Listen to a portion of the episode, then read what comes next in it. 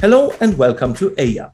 We welcome you to this new project that, of course, everybody knows as Isibless and has known for 15 years. Isibless was started in the summer of 2007 and has by now about 12,000 articles on archive, more than five or 6,000 videos, and many, many more photographs. So it's quite a collection of content around the Icelandic course. And this would, of course, not have been possible without you, dear readers and listeners today, because you're the ones who have been following Easy Isibless for 15 years. So thank you very much for your support and thanks for your interest. Thanks also to all those that we have been reporting about, because without the riders, without the horses, without all the people around the Icelandic horse world in sports, in breeding, entertainment, youth, whatever there is, you know, it's always exciting and uh, we're so happy to report about it. And we, of course, will try to continue doing that in the years to come. Eyja is the name of the new project, meaning island in Icelandic, but it's not supposed to be an island only for us, just a little island, a little island getaway.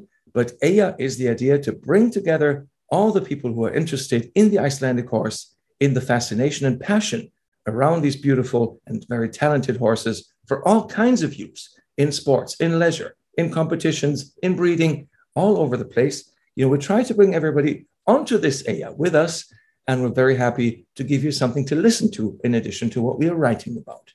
So, right now, Eyja also gives you a podcast. It's going to be available mainly in German, but also in English. And tonight, we're going to use the opportunity to welcome you here to this first edition, where it is Josefine van Vessem, and Paul Delb, and myself, Henning Drath, welcoming you to a session of, well, all about Isibless, all about Eyja, all about what we're doing for you and with you. And we're happy that you're tuning in. So, welcome to Eyja. Welcome to the new website at eyja.net.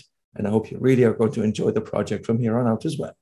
So, Henning, of course, Paul and I only started working at Isibless at 2020, but you, of course, created Isibless. Uh, how did you create this and why? And how did you came up with Isibless? why did I do it? Okay. Well, you see, my passion for the Icelandic horse began around 1997, 1998, when I was in a university in Münster. And um, a friend of mine from, from studying there actually introduced me to the Icelandic horse. So I had been trying to, you know, learn more about these horses and the fascination, of course, that is all around them. And I had started riding a little bit. And of course, I'd been watching everything about the Icelandic horse for quite some years. And then, you know, the internet started doing all these fancy things with, you know, the early stages of Facebook and, you know, some web pages came up with, with some content, but never was there anything where I felt that this um, was really building a bridge from all the different fields of interest and from all the different topics around the Icelandic course to an audience online. It was always very fragmented and it was never so cohesive. You could always, you know, in some places read something about sport and in some places about breeding, but it was never a platform where um, people could interact and where there was news about pretty much everything in the Icelandic horse world. So I tried, of course, to use the new opportunities, the new technologies um, of the internet to um, start communicating and to start bringing content to people. And that's how I started observing, following what was going on in the competition scene, on the breeding front, uh, and all these different uh, different topics. And I just tried to bring these things together. And that's how I just basically thought, let's just start something that really gives people who care about the Icelandic horse, who really want to know more, a home on the internet. And that's how I started in the summer of 2007. I premiered Isibless at the German Youth Championships in Roederat and then actually rolled it out big at the World Championships two weeks after in Oirschot, in the Netherlands. So that was the start of it. And uh, from there on out, I've just been following it and I have been, you know, very blessed, I must say, by, you know, so much great content that there is because there's always something happening, you know. So my fascination was not only there for a very short period of time, but even though certain things become a routine after a while, there's always something fresh. There's always some dynamic to it. And so, um, you know, thanks to all the writers, thanks to the horses, like I said earlier, you know, there's always been something new. And so I've just been, you know, trying to follow along and present the stories, present the photos, present the videos to our audience. Maybe also an interesting question, and uh, maybe Paul can start. Uh, but we all have a connection to Icelandic horses. But how did we actually get into contact with the Icelandic horses? Actually, for me, it is uh, quite easy to that because my parents have had um, Icelandic horses since, since, the early 90s. They started at, at Grenland with, uh, with uh, the Becker family. And um, I have kind of started riding Icelandic horses since I could basically walk. And I have started taking lessons since lessons since I was six, and I've, we've always kind of had horses. And with that, I've I've kind of just been infected with the Icelandic horse virus, so to say. And uh, yeah, I've been been with it ever since, and this is my my great passion, really. And how about you, Josie? In the Netherlands, of course, there are many people who are very enthusiastic about it, and we know that, of course, the Dutch folks of the Icelandic horse world are very welcoming people, as there will be again next summer for the World Championships. But how was your start? When was it, and what motivated you to to stay with it, or did you start with other horses?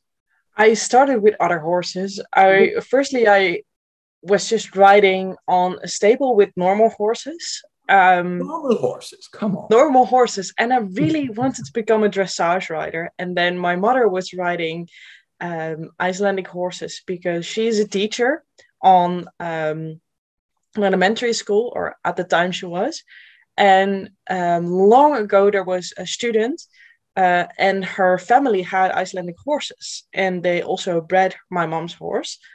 And she was riding there, and then she got this horse, which I also competed on. And I was actually quite disappointed because I really wanted a dressage horse and I wanted to be the new Anky van Grunsven.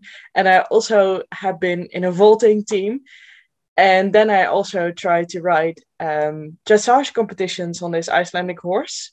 And then I rode one Icelandic horse competition afterwards, and I found it so much more welcoming and nice. And so, and I, yeah, that, I think that's when the actual love for Icelandic horses started, because I just didn't feel at home at the dressage world, where everyone was just about a lot of money mostly, and just yeah, not so be, not being nice towards each other. And then I came into the Icelandic horse world, and they were also welcoming towards me.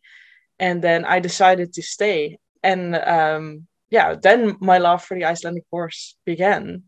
Really, although I already had one, or my mom already had one. And for you, Henning? Yeah, well, that's uh, quite a story because uh, my family never had horses, and I didn't grow up with horses. My sister was always into horses very much. She liked you know, being around them and, and riding, of course, when she was when she was little, even just as a, as a child. And um, I always had a big liking for horses. So I, I, went, you know, with my parents and my sister, we went to some dressage events and jumping and all these things. And um, I liked the horses, but I could never be near them because I was so allergic. I really was allergic to the horses, the hair, the dust, everything. So it was just, it was just too much for me. So even, even though I liked what I saw, you know, with back then it was the Whitaker brothers and, and all those riding in the um, you know jumping world and in dressage also Nicole Uphoff and and those that were really very inspiring by the way they did it. But um, at the same time, I just could never stay with or around the horses for more than maybe 10, 15 minutes because after that I would just go through a whole you know bag of tissues, a Kleenex, and I just uh, couldn't stay. So I kind of lost touch with the horses for yeah quite an amount of years, and I only rediscovered them when going to university because you know as you do sometimes you just meet with with fellow students you know you meet at one person's home and then at the others and you just take it in turns. And um, one time we actually went uh, to somebody's uh, home and that was a farm and they had icelandic horses. Of course i had no idea what that was or who those were. And you know what was special about them but they just looked interesting and very sympathetic very nice and very charming so I just, um, you know, just walked toward them very gently, very carefully, not knowing what to expect. And um, yeah, and then I could just move even more closely, and uh, and nothing bad happened to me. So I didn't have to sneeze, I didn't have to cough, I didn't have any any uh, allergic reaction to them, and they were just so nice. And um, so after asking, you know, what are these and what is special about them, I actually then started riding them at um, at a farm near Osnabrück at Sonnenhof. And uh, that's where I've had my first lessons and where I also bought my first horse a couple of years later. And um, well, that's that's what got me started. So I I, I got involved with them at uh, a rather late age. That must have been around I don't know 25 or so, um, 20 yeah 20 some years old. I don't remember exactly. But uh, the nice thing was that um, you know these horses were so gentle, so kind, and uh, for me, you know, not being a very uh, sporty, not being a very athletic person, I would admit, it was always very nice that if I did in fact fall, it was never that far to the ground. So that was uh, helping me a lot. And so I really, you know, fell in love with with Tölt and just as you as you said before, you know, the whole community around it, it was really special because know, what all the people had in common who were, you know, riding these Icelandic horses and who were dealing with them, you know, it's it was a very nice, uh, very nice community, and the feeling about all this was was just very special because I had been in orchestras playing music, I had been in some some other uh, groups, of course, from school and university, and um, and remember things. But um, this was very nice because you would kind of meet the same people every week or every other week, if you will, at competitions, and you could just, you know, it would just never get old. It was always nice, and there was always something new to to experience. And so I, I really got started with that um, around the turn of the millennium, and um, you know, then after that, it was more like an accident that I even got onto the microphone, which now is something that uh, I do quite a bit because I was at one competition and I was still pretty new at it. I was still you know, certainly far, far, far from being an expert on anything. So I was just sitting there. All of a sudden, somebody came running up to me and said, Oh, our speaker is sick. She has to go to the hospital or the doctor or something because of food poisoning, if I remember correctly. And it says, What can I do about it? And they said, Well, you do radio, so maybe you can just talk. Said, Yeah, sure, I can talk, but I don't know what to talk about much. And they said, Oh, don't worry about it. We'll just, you know, have a judge with you. So if you do something too stupid. They're going to stop you. And then I just said, okay, no problem. Um, uh, I'll try. And apparently it was uh, not that awful. Nobody threw tomatoes at me. And we got through the competition okay. And um, from that, I even got one more invitation to, to competitions several weeks down the road. And I went there and it just started building from that. So, from really not being somebody in touch with horses at all as a child, um, just somebody who liked horses but couldn't be around them, it all just came together more or less by accident, but something that I really, you know, am very thankful for these days because, you know, that was just fate, more or less, if you want to call it that. Because, um, yeah, things from there um, took a very nice turn. And I, I still really, really love doing it these days. You know, all the things, all the people to meet, all the places to see, all the horses to to follow. You know, follow them, follow the riders also over the years.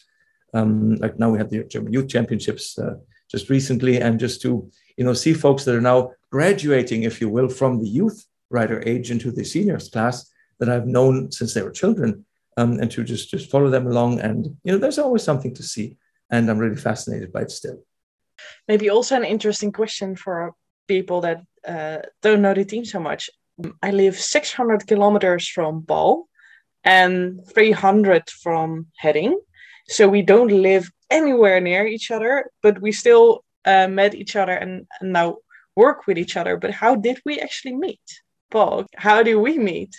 Because we met first. I think I read, like in the summer of 2019, I started reading something called the iSource blog. And I was thinking, this is actually quite quite nice and quite good. And I always wanted to to do something like that. And then I kept reading it for like a few months. And around Christmas, I just started thinking, okay, this is really nice, and she has a lot of nice interviews, and and we could actually actually it would be nice if somebody translated this into German because German is kind of the biggest Icelandic course language, at least the one that I speak. And I was like, okay, we're going to I can I can translate this because I, at first I didn't think, okay, yeah, I'm not going to like who who wants to read what I write. Uh, so just going to say, okay, we're, we're just going to translate something.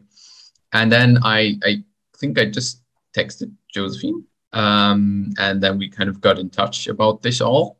And then I translated like two or three articles. And then I just thought, okay, actually, I could probably just write myself.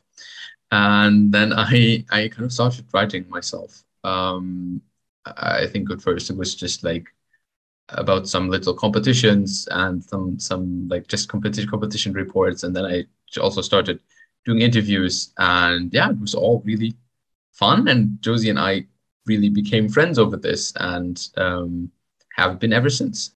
And what people, I think, don't know is that we are really good friends. And I think we text every day and also about non horses. And we watch, even though we don't see each other a lot, we see each other each year or so once.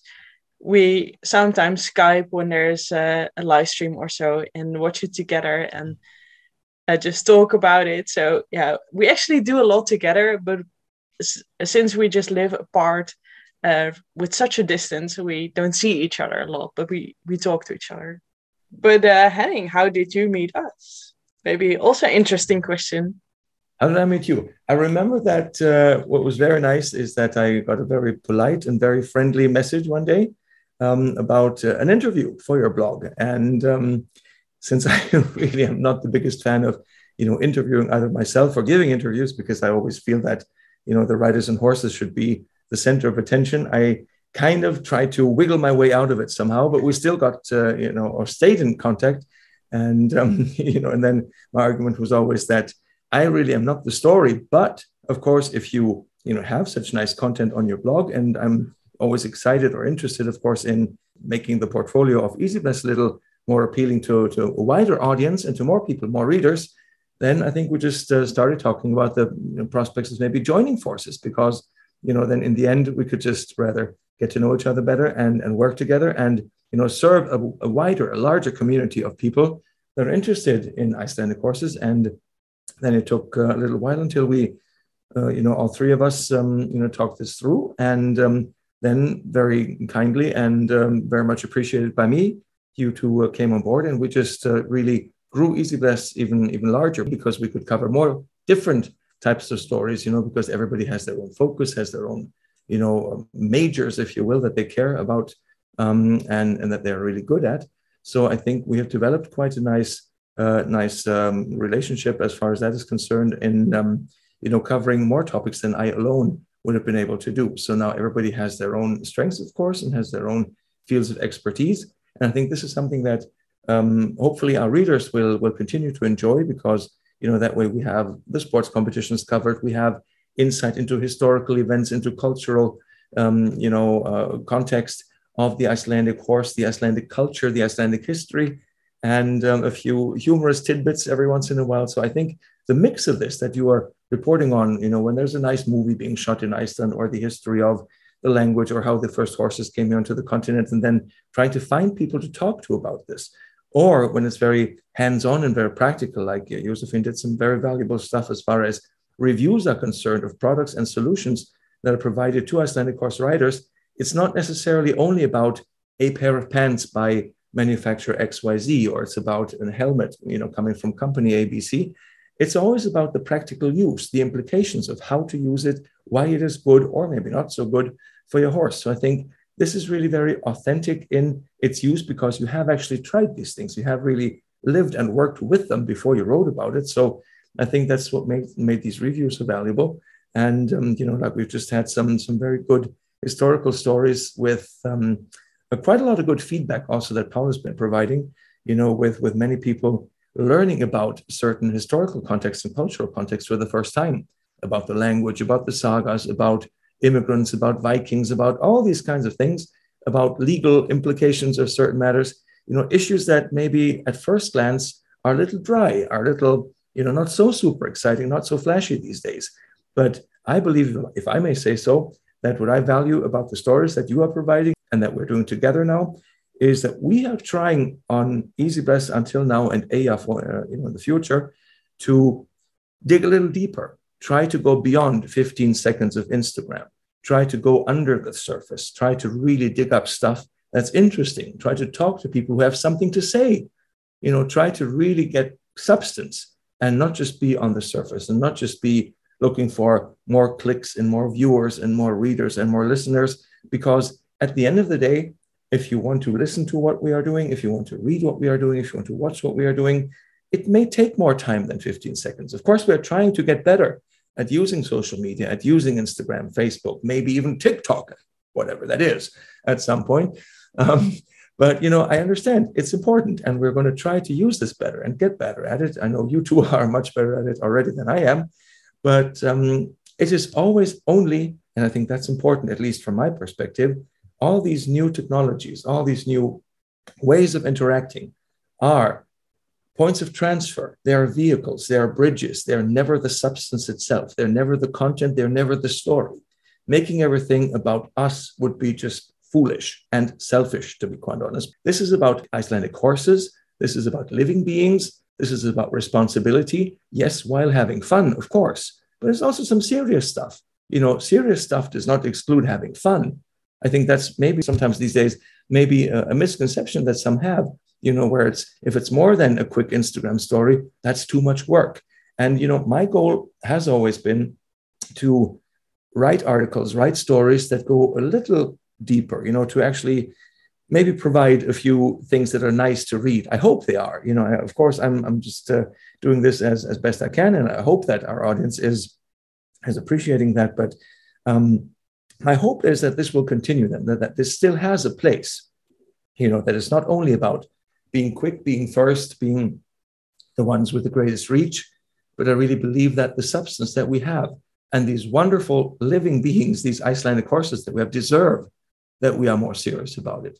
Yes, we are trying to have fun and we can have fun and we do have fun doing this, but the great responsibility that comes with it also means that when we are talking about education, breeding, feeding, training, you know, taking good care of them, competing well, doing this, doing that. When everybody talks about animal welfare, about horse welfare, it shouldn't just be, you know, a catchphrase. It shouldn't just be something on the surface. So I really believe that our commitment and our responsibility is much greater than always just providing some shallow stuff. That's just always about having fun. Yes, we do want to have fun. Yes. And I think we do. I do. And I know Paula and Josefine, you do too. And I really hope that our audience does, our readers do, you know, and um, that's, of course, something where some days I will admit that I'm thinking, are we still on the right track? Is this still going in the right direction? Are we still on a good path? Or is it all now about well, the social media hype, about being first, about being quick, where everybody you know, is now reporting on everything. And this is fine because, of course, it's democracy, it's transparency, everybody can participate. And I think those are great uh, advantages, of, of course, also if you use it well. But I just want to reiterate that I feel that, you know, the quality of how we communicate with each other and the quality of how we deal with our horses, this is something that is not Insta style. This is about something of durability, of longevity, and this is about seriousness while having fun. Okay, thank you, Henning. And um, I think we take our jobs very seriously and think a lot about um, what is a good way to keep horses, how should the sport be, and how uh, what is morally okay and what not. Um, that's also, I think, an interesting uh, question. If we could alter anything about Icelandic horse sports or the community, what would we change? If we could have the power to change one thing. I think the Icelandic horse community and the Icelandic horse world has developed enormously over the last 20 years. As if we see how like people used to ride back then and how they ride now, there's just a an enormous difference. And especially if you look back uh, even longer ago, 30 years ago, 40 years ago, it was we we have really come a long way in riding more healthily, uh, knowing more about what our horses need and what our horses deserve. And and I think we just need to go further on this track and further into a world where we uh, really provide the best um, the best life for our horses and the, and I think we really need to since we are kind of uh, we are uh, enjoying our time with our horses and that really like henning said gives us a lot of responsibility to to just provide the very best uh, circumstances for them. Um, because we we have to always like be really thankful for for what they give us. And i think we need to give them a lot back. And i think we can we can go further and higher and better on this track. We have already come a long way but there are maybe still a few things that that we can change and still a few few steps that we can take also we at EYJA can definitely um, help achieve this uh, by providing knowledge by um, giving people who who uh, do the, the latest research and the latest um, training um, insights uh, platform. And I think this is this is really um, how we could make our sport and our um, Icelandic horse world better and more horse friendly. And also, what you just mentioned, you know, with the um, with the future outlook of what EYJA tries to do and tries to accomplish, you know, by going in a new direction slightly, you know, with having three main pillars of, of EYJA to help provide this, you know, we're trying to make these pillars or these different elements or modules interact in a way that makes sense. Of course, there's going to continue to be the website like Isibless used to, you know, serve online news. There's going to be the offline uh, pillar, which is the offline uh, module of everything, with with seminars, with lectures, with get-togethers about many different topics, with tours, with a number of things that we can do together offline, live. Sometimes, of course, we can do it through Zoom, but that's not really an online event then because online is just the medium. We're going to still do it together for real. And number three is a magazine. So really try to make these three elements interact quite well, where we're trying to, you know, make sure that um, you know online does what online does best, which is quick reporting, competitions maybe with results, but that's not something that goes into a magazine. A magazine might have an interview, and the interview with somebody who's knowledgeable, like Paul just said, you know, about education, about writing, about breeding. That can then be in the text form or text format in the magazine and can lead to video material or more on the web. Also, we can do these events, and out of these events, we can generate content both for the magazine and for the web and make it nicer for people. But Henning, what would you alter to the Icelandic horse world or sports if you can pick one thing? What I would like for us to keep and to maintain is this sense of family, the sense of community, the sense of belonging together, and the sense of having a, a shared feeling of responsibility for each other and for the horses first and foremost. And I think that um, even though sometimes you know we feel like the big horses, the dressage and jumping stars, you know, have more money involved in prize money instead of just a polyester ribbon or something. Um, I believe that this this uh, more intimate setting of our competitions also has great value to it, and that is something that I really hope we can maintain and not go into a direction where um, everything is about greed and is about um, just material value. So this may sound a little romantic, but I, I, really hope that this is something that we can maintain and and uh, preserve because I think this has great value to it, and um, I certainly would like to feel um, much happier and prouder to be part of a community as this is right now. And Josie, what would you alter in in the Icelandic horse world? Maybe what's it? What would be important to you for the future? I think also because my background, I think uh, people don't notice, but I study communication on University of Applied Sciences, and um, I think it's really important for me what I learned there, um, personal leadership, that that is equally important um, as to become a good rider as the technique and understanding what a horse needs to do to get certain notes. And I think that that is still something that a lot of people um, can learn from because I hear so many people coming out of the track saying, yeah, the track was wet. And that's why I didn't have such a good uh, test, or the weather wasn't good, or the judges are not um, seeing this straight.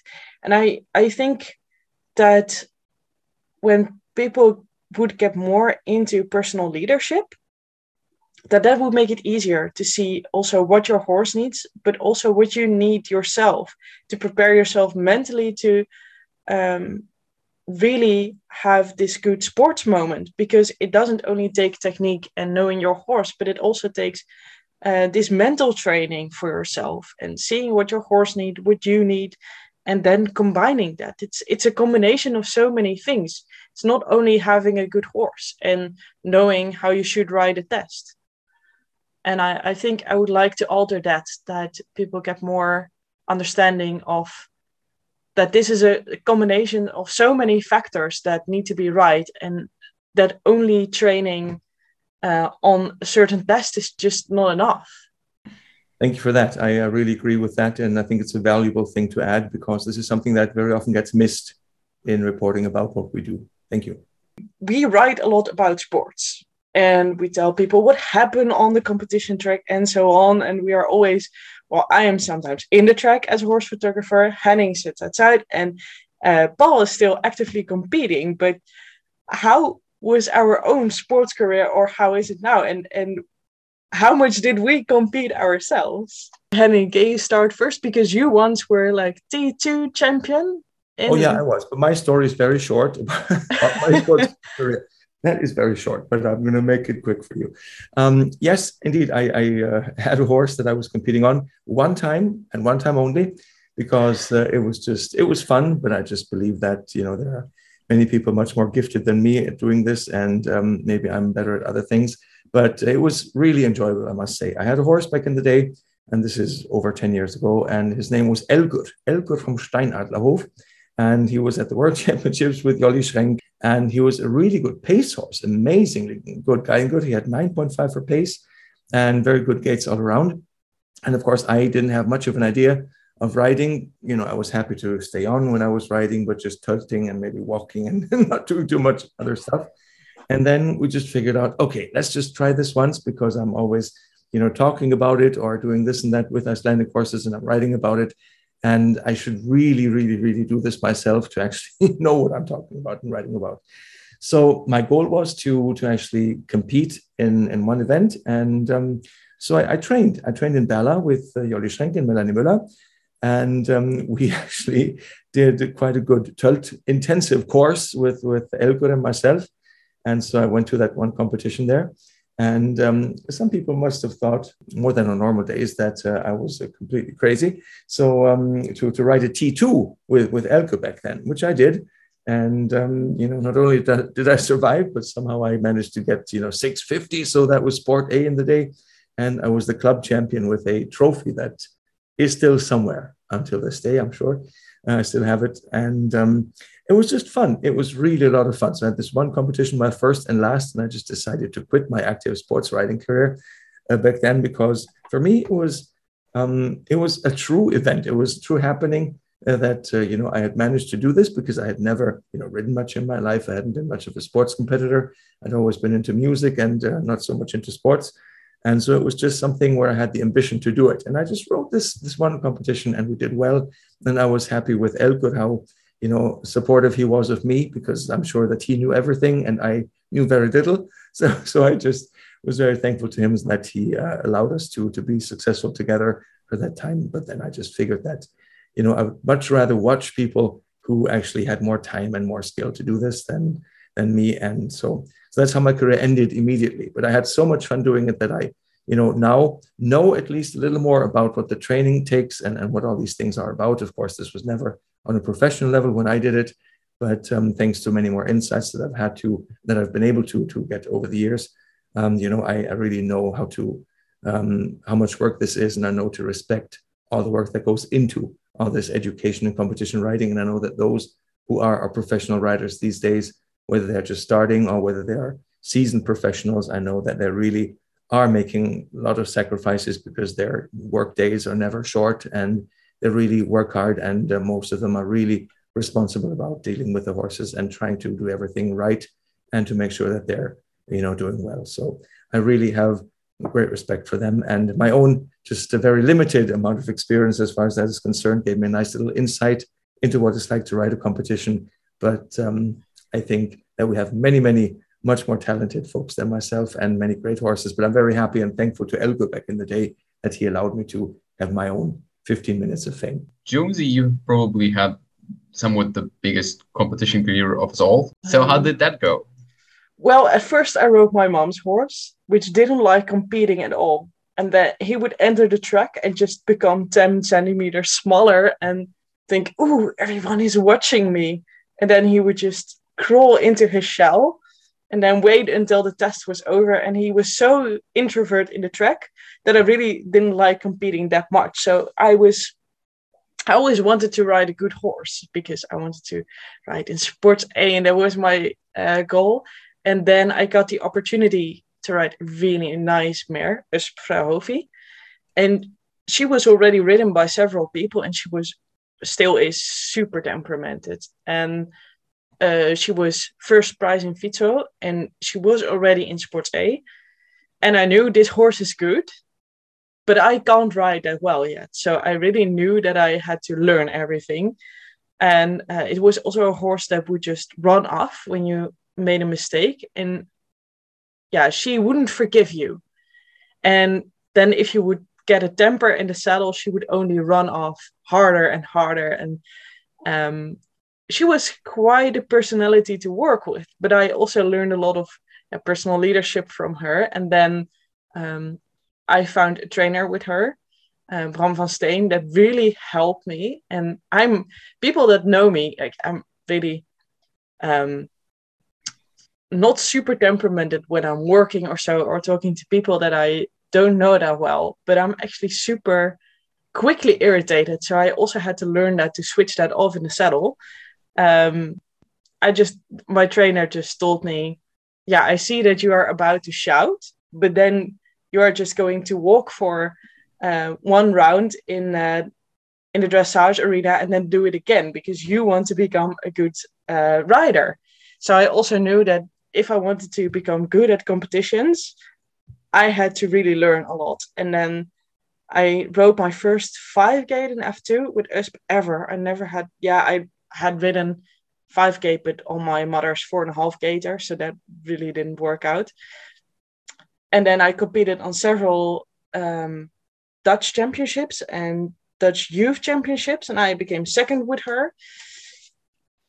And um, then Paul came over to the Netherlands and told me, This is actually a T2 horse. You shouldn't ride T3. And I said, You are absolutely bananas. That is not a good idea. But then I kept on thinking about it and uh, started trying. And then we actually reached higher scores in T2 than we did in F1. So, yeah, that was really cool. And it really made me the uh, the rider I am today. And sadly, our competition career came to an end because she unfortunately um, got a tendon injury and she's now just in a field and living a good life. Um, but yeah, I, I rode, I think, competitions with her from 2018 till last year. And I competed quite a lot. So yeah, it was just really nice. So and I also really had that piece that Henning also said this mental training and the training towards competitions. Um, so yeah, that was uh, my career. And you, Paul, you are still competing. Well, you are the only one of the EYJA team that is still on the starting list because you are still competing. I started competing when I was six, 15 probably. Um, I I had my my merit that I still have, and and um, we we kind of started in the way where I didn't know much and she didn't know much either, and uh, the first competitions were all very bad. Um, and but we we start we learned over the years at least slightly, and um, now we we have become better. And she really taught me to to listen to her a bit better and to really understand what is going on inside her because sometimes uh, this can be of course very difficult especially for me in the beginning since i didn't really know how to write a test at all. And in the end, like in the last years, we have somewhat steadily uh, becoming better. So we work quite a lot, and Paul and I are still studying. And of course, you all know that Henning is a lot behind the microphone on competitions. But what do we actually like to do in life when we are not working with horses or writing about them or um, talking about them? what do we do? Henning, do you have any special things that you like to do? I like to sleep. yeah, mm. that's that's really good. That's very rare in in the summertime, uh, but sleeping is quite good actually. No, but uh, all kidding aside, I really love to travel. So I am very you know happy and very um, fortunate to be able to combine this with um, you know traveling to and from competitions because seeing places, meeting people, like I've said before, has always been very special to me. And, you know, throughout my life before the horses, when I was a, a classical musician, it was always something where I really enjoyed traveling the world, you know, to just see so many different countries and um, learn new languages, meet more more people uh, around the world. And, and this is always something where I, when I really, you know, I'm very happy to, to be able to do that. So I think it's, it's quite a nice, quite a nice thing that the Icelandic horse world is one that allows for travel, that really welcomes people across borders. And so I, I really enjoy that very much. So getting together with people from other countries within FEIF, I think always is great fun. And we see it especially now at Landsmót. We see it at the Mid-European Championships, the Nordic Championships, the World Championships, where everybody is coming together. I think that is just what really, you know, makes uh, makes life much much more special, much more rich. Because you know, meeting people from different countries, different cultures is just enriching. And of course, doing that with the Icelandic course, which means so much to all of us, is even more special. So I think this whole idea of, of traveling, speaking, meeting people um, is just is just great. I like like that a lot. And Paul, what do you do? Well, um, other than than riding horses, talking about horses, writing about horses. Well, of course, I am. I have quite a lot to do with my my law studies, um, but I I do like enjoy reading a lot, uh, literature like all kinds of books really and it's of course always nice if, some horses show show up and especially if some Icelandic horses show up, that then then there's of course always some an article somewhere that I can maybe also connect this to. I did this with with Icelandic literature a bit, of course, um, which I enjoy greatly. And um, yeah, otherwise, I also of course like to travel if I get the chance, and of course, Iceland is always worth a voyage. Um, Josie, what do you like besides uh, like riding horses and, and talking about horses and everything? I don't ride a lot anymore, unfortunately, but um, well, I really like to be in nature and I um, like to um, go out and just walk a bit. And I try to work out in the gym three times a week it's not nice going there, but it's always nice coming back. That's just the thing about gyms. You really have to force I like yourself. Yoga and I like walking, Nordic walking. I do that. That's fine. Good recommendation. With sticks. It's fun. It's not just for old people, although I sometimes feel like one, but it's a good thing. So I uh, work out and I uh, like to travel as well. Um, but I made all my hobbies into my profession as well. So I don't really have any hobbies left that are really hobbies. But I always try to take my camera with me and what I also really like is I listen to music such a lot, and I'm um, there is this concert hall in Breda where I also study, and uh, I'm a photographer there. But I really like that, and I already have been to like 18 concerts this year alone.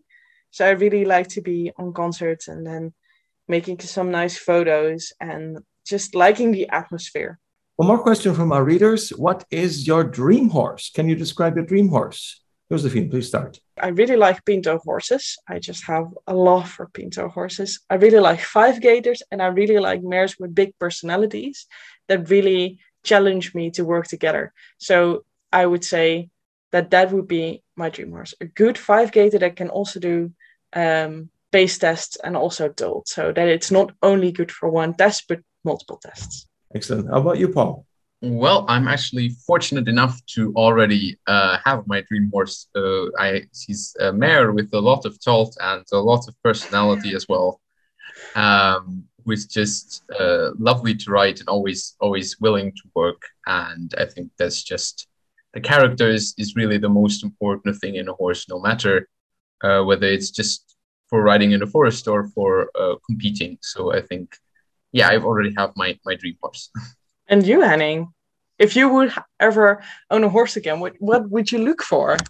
Thinking about horses to ride, of course, I would like to have a horse that is uh, nice to me, you know, that is very forgiving, if and when I don't have, you know, the proper um, education as a rider. So I think that's once again something that I feel uh, you know is important and, and, that people who are well educated and who, who do more who invest more time into this are, of course, then the better riders, obviously. But um, overall, I'm not really looking for a horse to ride. Um, my dream horse is always nice to look at because it looks happy, because it likes to perform, because it shows good unity with its rider. And that is a horse that really shows the harmony that we're so often talking about.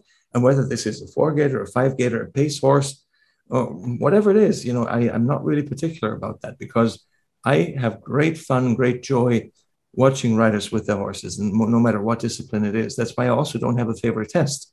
I don't have you know a preference of T1 over five gait or, or vice versa, because I just like a horse and a rider to just be happy together. And sometimes you see it and you really feel it in competition. Sometimes you feel it when somebody is just riding out in the countryside.